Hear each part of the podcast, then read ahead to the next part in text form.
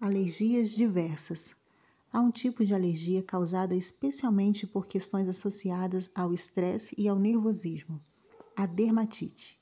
Então, além de algumas alergias normais, como intolerância a alguns certos tipos de alimentos, medicamentos, materiais de limpeza, etc., a pessoa desenvolve também a alergia nervosa.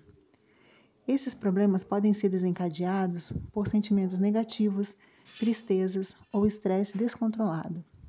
Geralmente, essas alergias provocam coceira, vermelhidão e erupções na pele ou manchas roxas ou avermelhadas.